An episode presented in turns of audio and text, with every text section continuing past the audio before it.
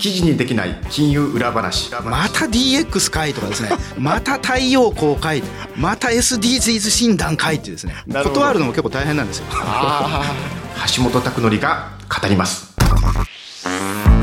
皆さんこんにちは。共同通信社編集員の橋本拓典です。アシスタントの浜田節子です。記事にできない金融裏話橋本拓典が語ります。この番組では日々企業取材で全国を駆け回っていらっしゃるパーソナリティの橋本さんが取材をしたけど記事にはできない現場で起こっているリアルな裏話をお伝えします。橋本さん今回もよろしくお願いいたします。よろしくお願いします。橋本さん今回はどこの地方のお土産話を聞かせていただけますか？これはですね、うん、あの前回の放送で登場していただいた竹内新作さんとですね、はい、あの昔その岡山でご飯食べたことあるんですけど岡山倉敷市の出身の竹内さんですもんね。でその時にですねママカリっていうのがちょっと出たんですよ。ママカリ私大好きです。え？知ってるんですか？知ってます。本当ですか？はい。あのまんまも買いたいぐらい、ね、あ、まあ、美味しいから。それ全部なんかちょっと言われちゃう感じなんですけどいやあのですねえあの私はですね広島に2年これ仕事してたことがありまして、はい、広島ではですね小イワシって知ってます？じゃあ。あ小イワシあ何でも知ってんだな。あ酒の日なので。ドヤ顔で言ったんですけど全部知ってるんですね。あの広島だとこの小イワシっていうですね、はい、お魚がよく出てくるんですよ、はい、でじゃあなんか瀬戸内海ではどの県もそんな感じなのかなと思ったら岡山行ったら全然また違うんですよね。なのであ同じ瀬戸内海なのにちょっとしたこの文化がですね、各県によってこれ違うんですよ。でママカリっていうのは2品目のこれ小魚にこれなるんですけど、はい、おっしゃっていただいたようにあのご飯がなんかいわ進んじゃうっていう話なんですよね、えー、そうそうそう。なんか隣の家からご飯借りるみたいななんかそういうなんか話があって、はい、ママカリなんかお寿司とかそういうところにも名前がついてるんですってあそうなんですか？なんかママカリ寿司とかなんかね、えー、いろんなところになんか名前がついて、はい、もうなんか本当もう文化になっちゃってる岡山ではママカリ寿司っていうともうママカリそういうお寿司もなんかあるみたいです、はい、握り寿司もあると。えっと、その地域ならではのなんか名前で親しまれてるのがあるんでちょっと今度も地方行ったら今度はあのえ歴史とかバックグラウンドもね見えてくるかもしれないですね、はい、さんがご存知ない魚をちょっと知らせてこようと思います。今日はすいませんでした。はい。ドヤ顔で知ってますって言ってしまいました、はい、え皆さんも岡山に行かれたらぜひ美味しいママカリも召し上がってください。番組前半の橋本の視点のコーナーでは橋本さんが気になるニューストピックを解説してくださいます。そして番組後半橋本の徹底取材のコーナーではビジネス改革の最前線で活躍するプロフェッショナルな方をゲストにお迎えしまして改革の裏側など橋本さんが徹底インタビューしてくださるんです。今回のゲストは地域金融ソリューションセンター代表の竹内新作さんです。まさにこの新型コロナウイルスによるこの中小企業への影響、そしてまあいろんなこれ地震があったりとかですね、えー、中小企業の問題っていうのはあの今年もこれ極めてあの大きい問題だと思うんですよね。えー、なのでここから先竹内さんがどのようにですね中小企業に対してまあ課題を持たれているのかでそれに対してどう取り組まれるべきだとお考えなのかこの辺りじっくりお話を伺っていこうと思います、はい、楽しみになさってください。それでは進めてまいりましょう。この番組は日本経済新聞社の提供でお送りします。記事にできない金融裏話。橋本拓典が語ります。橋本の視点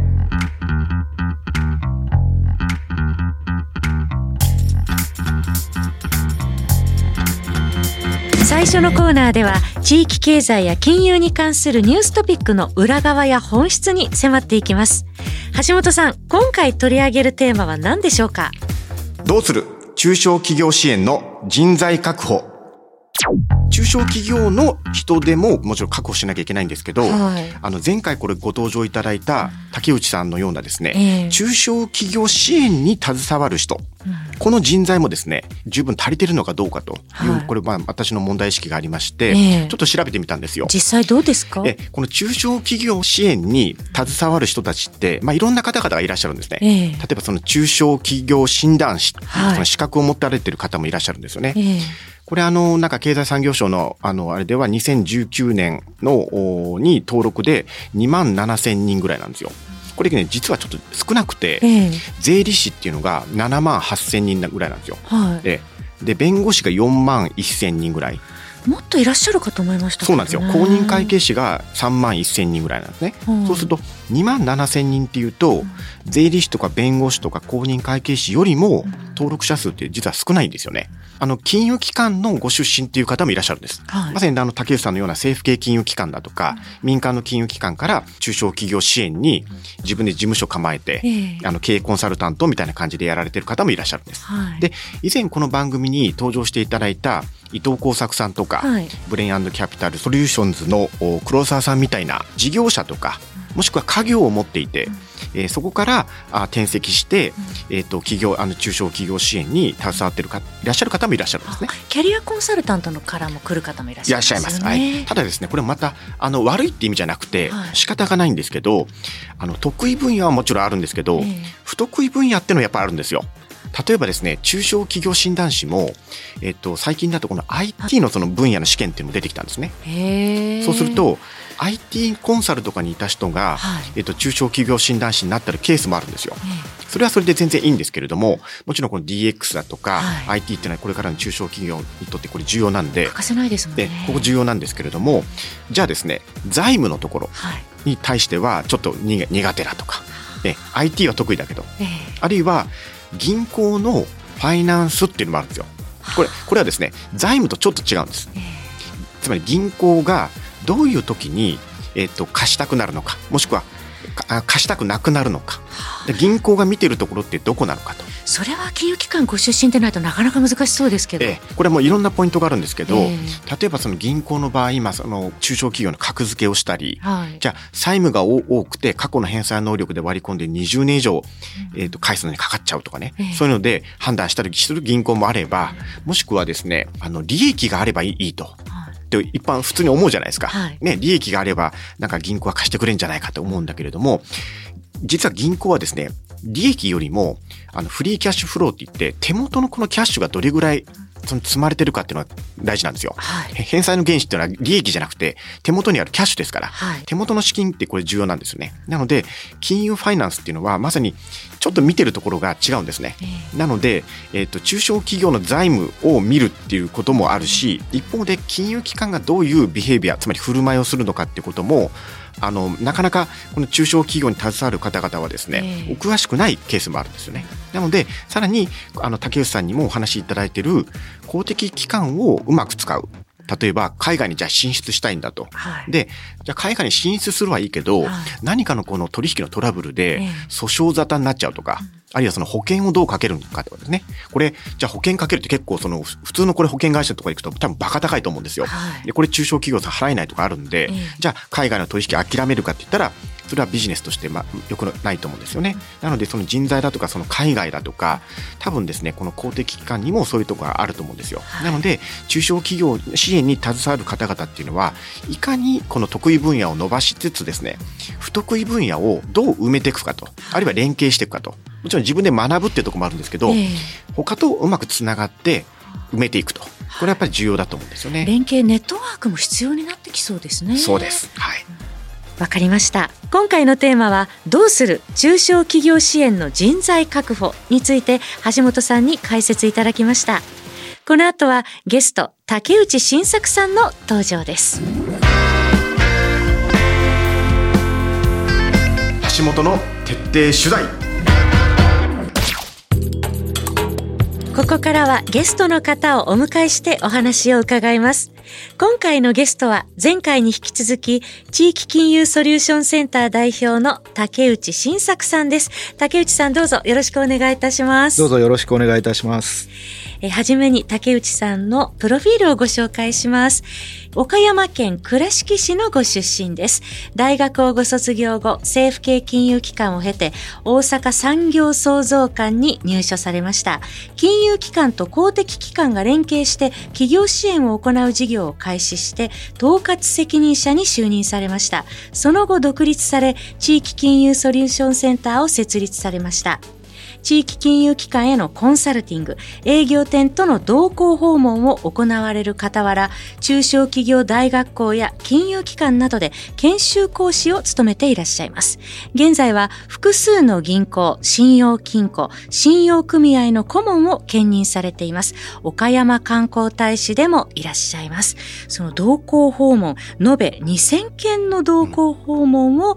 経験されていらっしゃるという竹内さんです。いや、本当にこの2000件っていうのは、ちょっとすごい数字だなと思うんですけれども、はい、あの、まさにその新型コロナウイルスがに、まあ、2020年に始まってですね、以来なんですけど、そのこのコロナの始まってから、まあ、今に至るまで竹内さんがそのどういうふうに中小企業にまあ向き合ってきたか。で竹内さん自身がなんかあのお感じになったこととかですね。課題、はい、課題だなと思ってることだとか、はい、ちょっとまずそのあたりよろしいですか？あありがとうございます、うん、あの新型コロナウイルスで、うん、えー、まあ、大きなダメージを受けた中小零細企業っていうのは、はい、本当にたくさんありまして、うん、なんとなくこう世間はですね、コロナが5類移行されたりですとか外国人観光客こうわーっと戻ってきてくれたりしてますんでなんとなくこうコロナってもう過去のものだよねっていうふうな開けたよねという。ね、はい、あのそういうあの雰囲気っていうのはなきにしもあらずかなと思うんですけれども、一方でやっぱり中小零細企業ってそのコロナで受けたダメージの状態からなかなかまだ脱却ができていませんと。そこにこう素材高ですとか、エネルギー高ですとかね。えー、もしくはもう為替が大きく触れたりですとか、あのそういう影響とかっていうのがありますんでやっぱり中小企業まだまだあのしんどいですと。苦境から脱することができていませんと。こういう状況だと思うんですね。なるほど。ただ、一方で金融機関の営業現場にパッと目線を移した時に、はい、じゃあそういう大変な取引先さんに対してなんかこう実効性のある提案とか支援がこううまくできてるかというと正直私できてないと思っているんですよ。なので今中小企業の今現在と金融機関の営業現場の今現在っていうものにはこう大きなギャップがこう生じてしまってるなというのがあ実感です、もしかしたらだから金融機関の方ってなんかマクロ経済のなんかね新聞とかで見て、はい、なんとかのあの指標がちょっと戻ってきたとか、はい、だから多分そうなんじゃないかみたいな感じで見るんだけれども、はい、全然中小企業の現実はそうじゃないと、はい、で何をしていいのか分かんないっていうのも実際あるんでしょうねそうなると。もしかしたら前もそうだったのかもしれないけどもコロナのに入って、そしてコロナが明けて、一層ですね、はい、えっと、そのお金のことだけじゃですね、これやっぱ済まなくなっちゃってると。い。うふうに、まあ、受け止めていいんですかね。ますますお金以外のところの支援が必要になってきてるんだけれども、うん、私から言わせるとですね金融機関の営業現場っていまだにかなり手前勝手なことをやっている 状況なんですよ。はい、あのって言いますのがあの私本当に最近よく感じるのが、うん。本部と営業店の関係がですねいわゆるそのグレシャムの法則みたいになっていてつまりそれは？本業支援版のグレシャムの法則つまりですねあの悪化は良化を駆逐するっていうあの言葉あると思うんですけれども、はいはい。はい、営業現場でなかなかどういう支援をやっていけばいいのかあの分からないと、はい、こういう実情というのは確かにあってですねでそれを踏まえて本部サイドがいろんな提携先ですとか、うん、いろんなそのソリューションツールみたいなのをこう作るんですね。はい、でこれをいっぺんに営業現場のところにこう導入すると。はい、こういうのがあるぞと。こういうのがあるぞと。こういう提携先作ったぞと、ももっと言っちゃうとあのうちの銀行にキックバックの収益をくれる提携先を何先か増やしたぞ。え？これ営業現場でしっかり使えというふうなですね。え？じゃ本部から押し付けられてくるわけですね。はい。でそうすると営業現場どうなるかというとですね、あの一部の方たちが手作りの支援、うん、えー、手間とか時間はかかるんだけれども本当にあの古社に寄り添った支援というのをやってってたところに、まあ、そういうこうこのツール使えこの提携先増えたっていうのが来るとですねやっぱりそっちが優先されることになってしまうので、今までやっていた手間はかかるんだけれども、えー、いい支援というものがもうどんどん駆逐されていってしまって、うん、ああそれが悪化が良化を駆逐するっていうさっきの表現ですね、はい、そうなんです。あなるほど、はい、ですんで、まあ、一応僕もあの零細企業の経営者ではあるんですけれども、うん、経営者サイドから取ってみると、うん、どの金融機関も持ってくるソリューションが同じになってくるんですよ。大体あの提携する提携先って決まってるんですよ。はい、で思いつくそのソリューションツールっていうのも大体まああの方向性同じなんですよ。そうなると、はい、中小企業の経営者から見ると、はい、なんかまたかいみたいな。なります。あの、実際ですね、あ、また DX かいとかですね、また太陽光かいまた SDGs 診断かいってですね。断るのも結構大変なんですよ。ああ、そっか。金融機関が来られるから、無限にはできないし。はい。あそうです。やっぱりあの、まあ、いろんな言い方、考え方あるんかも分かりませんけれどもやっぱりあの中小企業と金融機関って対等にはやっぱなりづらくってですね、うんうん、やっぱ債権者債務者の関係になりますんで持ってこられるとやっぱりこっちも聞くんですよね。聞かざるを得ない。と、はい、全然関係ない DX なんだけどやっぱ気悪専用に断らなきゃなみたいなのが働いてですね。これでもそれこそなんか時間を奪ってる時間泥棒で生産性を貶めてるんじゃないかなと思うんですけど、はい、コロナの間もしくはコロナが明けてからもいいんですけど今は竹内さんどういう動き方をしてて、はい、なんかなんでしょう今おっしゃっていただいたほかに問題意識だとかこういういいこともあるんだとかですね。こんなこと実は金融機関さん始めてるのもあるんですよとかいい話とかもあります？なんか私が今パッと思いつくえいい話というのがですね、うん、例えばですね去年弊社と,、えー、と契約をいただいた、これ岡山地元の信用金庫さんなんですけれども、はい、備前日生信用金庫さんというところがありまして、この間のエピソードなんですけれども、うん、もう本当に若いあの担当者さんと同行訪問させていただいて、はい、一緒にまあ経営者さんのところに行って課題のヒアリングをしましたと。うん、でまああのそこはまあご多分に漏れずその人材の確保っていうのが一番困ってると、うん、いうことだったもんですから、はい、まあ私の方でですね公的機関、はい、あのいくつかありますんで、こうタブレットをですねこう見ていただきながら、あの経営者にずっと説明をしてたんですよ。はい一緒に行ったこの若手の担当者さんがそのこの面談の蚊帳の外に置かれていてはこれ意味がないんですね。スキルアップになりませんので。竹内さんとそのね経営者が話してもこれだけじゃダメですよね。そうなんです。うんうん、なので私その担当者がですねあのちゃんとこの面談に参加してるかなっていうことをちらちらちらちら見ながら、うん、えー、社長にこう提案するっていうふうな、はい、あのそういう状況になったんですけれども、うん、それパッと見た時にその若手の担当者が自分の綺麗な手帳にですねこのメモをずっと取っていってたんですね。はいで、それ私見て安心して、うん、あ、よかった。ちゃんとこう、参加して自分事として、スキルアップのためにメモ取っとるわ。思ったんで、まあ、安心して社長とのあの面談が終わりましたと、はい、まあ、終わりましたと終わろうとしたんです、うん、終わろうとした次の瞬間、はい、何の前触れもなく、うん、その若手の担当者が自分が書いてたですねこの綺麗な手帳の用紙をビリって破ったんですよ。えなんだ？っていう。一瞬え？みたいな感じになったんですけれども、その担当者は、その書いたですねメモ用紙をこうピラピラさせながら、社長と今日竹内さんに来てもらって、うん、いろんなソリューションあの提案してもらったんだけれども、うん、えー、メモ全然取れてなかったでしょうと。社長さんがね？社長さんが。はいはいはいはいはい、はい、で僕ここにあのまとめといたんで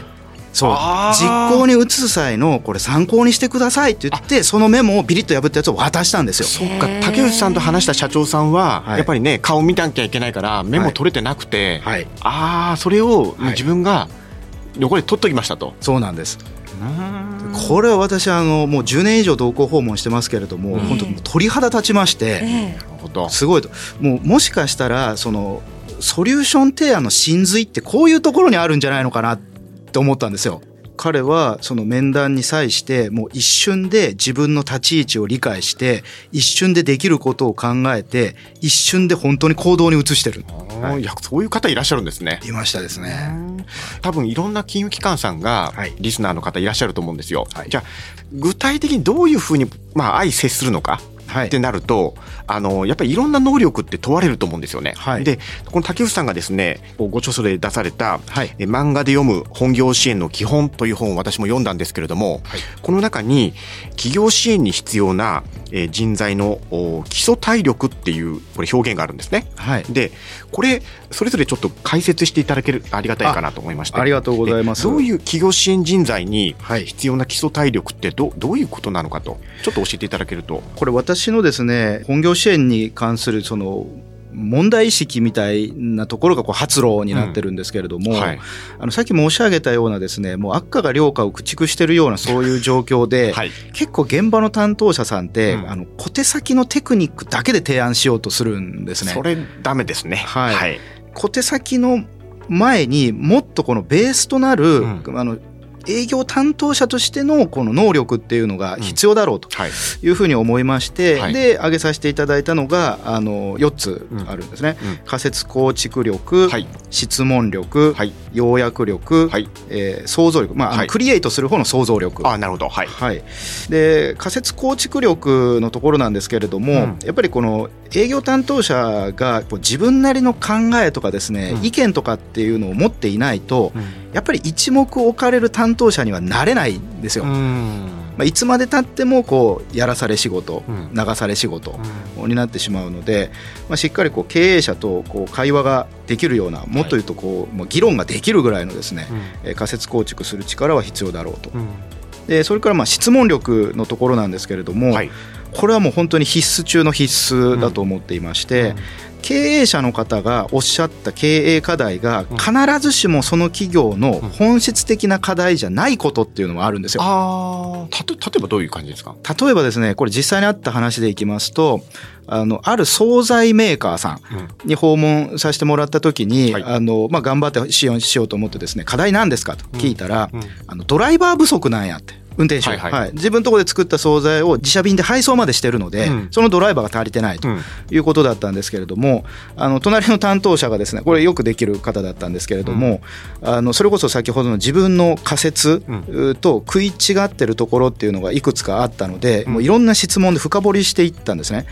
例えばあの僕の別の取引先で食品加工をやってる会社多いんですけれども、みんな売り上げが作れないって言って困ってますよと。はい、で社長の会社はドライバー不足になるほどその受注が好調なんですか？あ、はい、はい、これなんでなんでしょうか？みたいなことをですね、うん、あの全然売り上げは好調じゃないと、はあ、えー、最近あの営業マンのお尻を叩いてですねあのいっぺんに得意先をこの2か月ぐらいで増やしたんで、うん、えー、ドライバー不足なんだとこれ社長おっしゃるんですね。うんおかしいですねと。あの前に事業性評価をさせてもらった時に、御社のビジネスモデルっていうのは把握してるつもりなんですが、確か地元のスーパー3社にだけ出荷してますよねと、しかもこれセンター納品なんで小口分散なんかしてないはずですよねと。そしたらまたそれ社長があの聞いていてあの社長の実は一番の本音のところだったんですけれどもあの仕入れ先から値上げの交渉が来て、これはもう受けざるを得なかったので。はい、本当は価格転嫁をスーパーにしたかったんだけれども、うん、えー、それができなかったので、うん。うん、まあ、利幅が薄くなりますと、はい、仕入れコストが高くなるんで利幅が薄くなるんだけれども、うん、えー、そうなった時にもう数を稼ぐしかないと思ったんだと。なので新規開拓をわーっと小口やったやっちゃったと、うん、結果小口分散になっちゃってで、えー、頭でおっしゃったドライバー不足なんだっていうことが分かってきたんです。だからそのドライバー不足だって言ったからじゃあ運転手なんとかしましょうかっていうそういう条件反射のようなことだけじゃだめで、はい。うん、その裏にこういう構造問題があるって本当は違うんじゃないかと、はい、っていう質問力も問われるってことですね。もうまさにそうなんです、うん、深掘り質問をしていくことによってその企業の根っこのところの課題が分かってくるっていう。うんこういうことっていうのは本当に多いので。なるほどですね。はい、うん、あとは要約力。はい。そうですね。要約力。で、これもですね、研修とかをさせていただいてるとよくこう勘違いして、これご理解されてる方多いんですけれども、要約力って要は社長がおっしゃったことを整理整頓する力ですよね。とかおっしゃる方いるんですけれども、あの整理整頓するのなんてあの当たり前で、その中で本当に大事、まあ、要約のようって要っていう字ですんで、この要である革新的な部分をやっぱり掴み出していく力っていうのは絶対必要だと思うんですね。現役の銀行員だった時代にですねこう失敗のエピソードがあってでそれを通して要約力って本当に大事だなってこう思った話があるんですけれども。あの精密板金をやってる会社さんっていうのが当時ありまして、でよくできる先輩からあの私が引き継ぐっていうことになったんですね、なので2人でじゃあその会社さんに挨拶に行こうということであの行ったんです、であの銀行窓口になってくださってる方が、まあ、結構ご高齢の,、あの社長さんだったんですけれども、あの新しい担当竹内です。よろしくお願いします。みたいなのを申し上げるんですけれども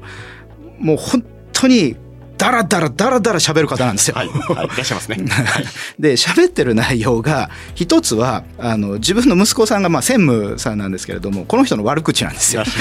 はい、もうシャンとしてねえんじゃと、はい、もう本当にあいつは大丈夫かっていうふうなことと、でもう一つがあの趣味のゴルフなんですよ。はい、でもうゴルフやるのが楽しみで仕方ないみたいなことをもう1時間ぐらいこうずっと聞かされてですね、うん、でまあちょっと時間も時間なんでありがとうございましたということでその調査役の先輩と、あの自供したわけなんですけれども、車に戻った時に私よく覚えてるんですが言ったんですね。もうすごい面倒くさい先を僕担当することになるんですねと言ったらその調査役の先輩が「何言ってるんや」と「竹内君すごいラッキーやで」と「ほんまだったらこの取引先君に譲りたくなんかないよ」って。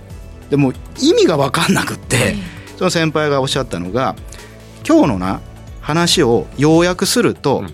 あの社長はそろそろ退任するっていうことやで。あって言われたんですよ。ういうことか、はい、退任するから後継者のやっぱりこのできてないところが目につくし、うん、えー、退任した後に趣味のゴルフができる。なるほど。はいなのでその先輩がおっしゃったのが退任するっていうことだと。であの精密板金のお客さんっていうのは非常にあの財務状態がいい会社だから、うん、社長退任した時におそらく退職慰労金が何千万も入ると、うん、そしたらうちの定期預金のセールスができるだろうと。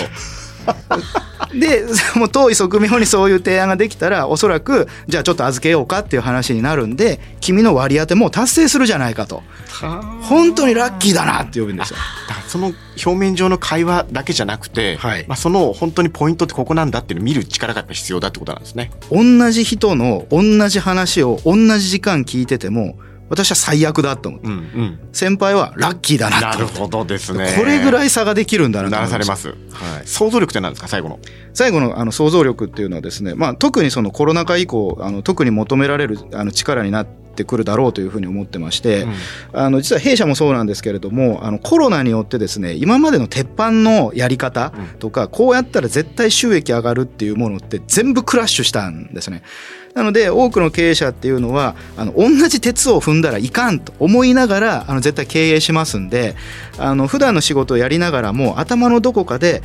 新しい収益の柱ってどうやったら作れるかなとかですね、うん、えー、今までアプローチしてこなかった顧客層にどういう工夫したらあ訴求できるかなっていうことを考えながら仕事をしてるはずなんですね、はい、なのでコロナの前はその1を2にしてあげる。例えばビジネスマッチングで取引先数を2に増やしてあげるとか販売先3に増やしてあげるっていうことで、まあ、十分喜ばれてきたんだと思うんですけれどもあのコロナ後は0を1にしていく。うん今までなかったものやらなかったものを社長と一緒に1にしていくっていうふうなあのそういう力っていうのがあの重要視されてくるんではないかなと思います。そういうことをあの担当者も気づいて、はい、えー、とこういう、まあ、仮説構築もしながら、えーと、質問で引き出しながらってことで、はい、やっぱり応用していかなきゃいけないってことですね。そうですね、はい、橋本の徹底取材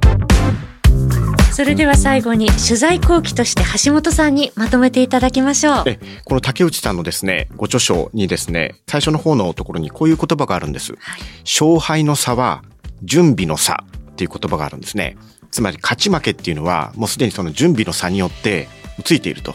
もう一つがですね、熱い心で向き合いながらも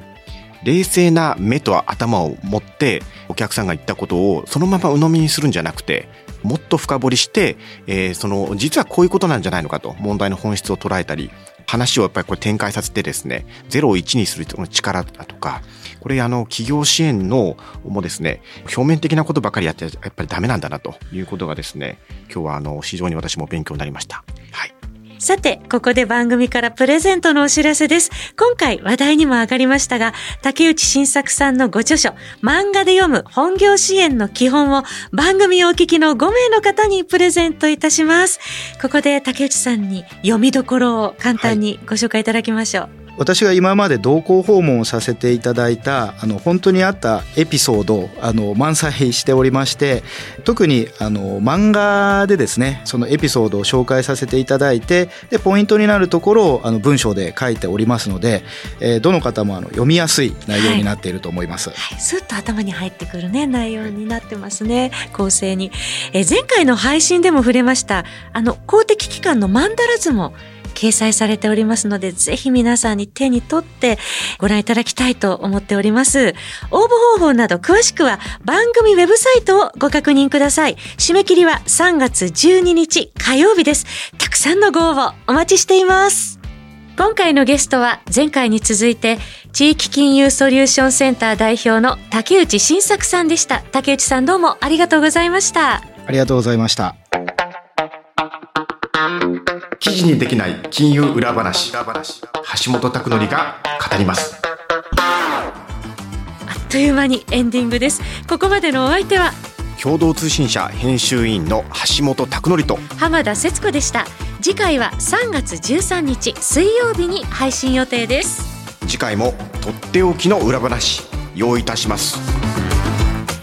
この番組は日本経済新聞社の提供でお送りしました。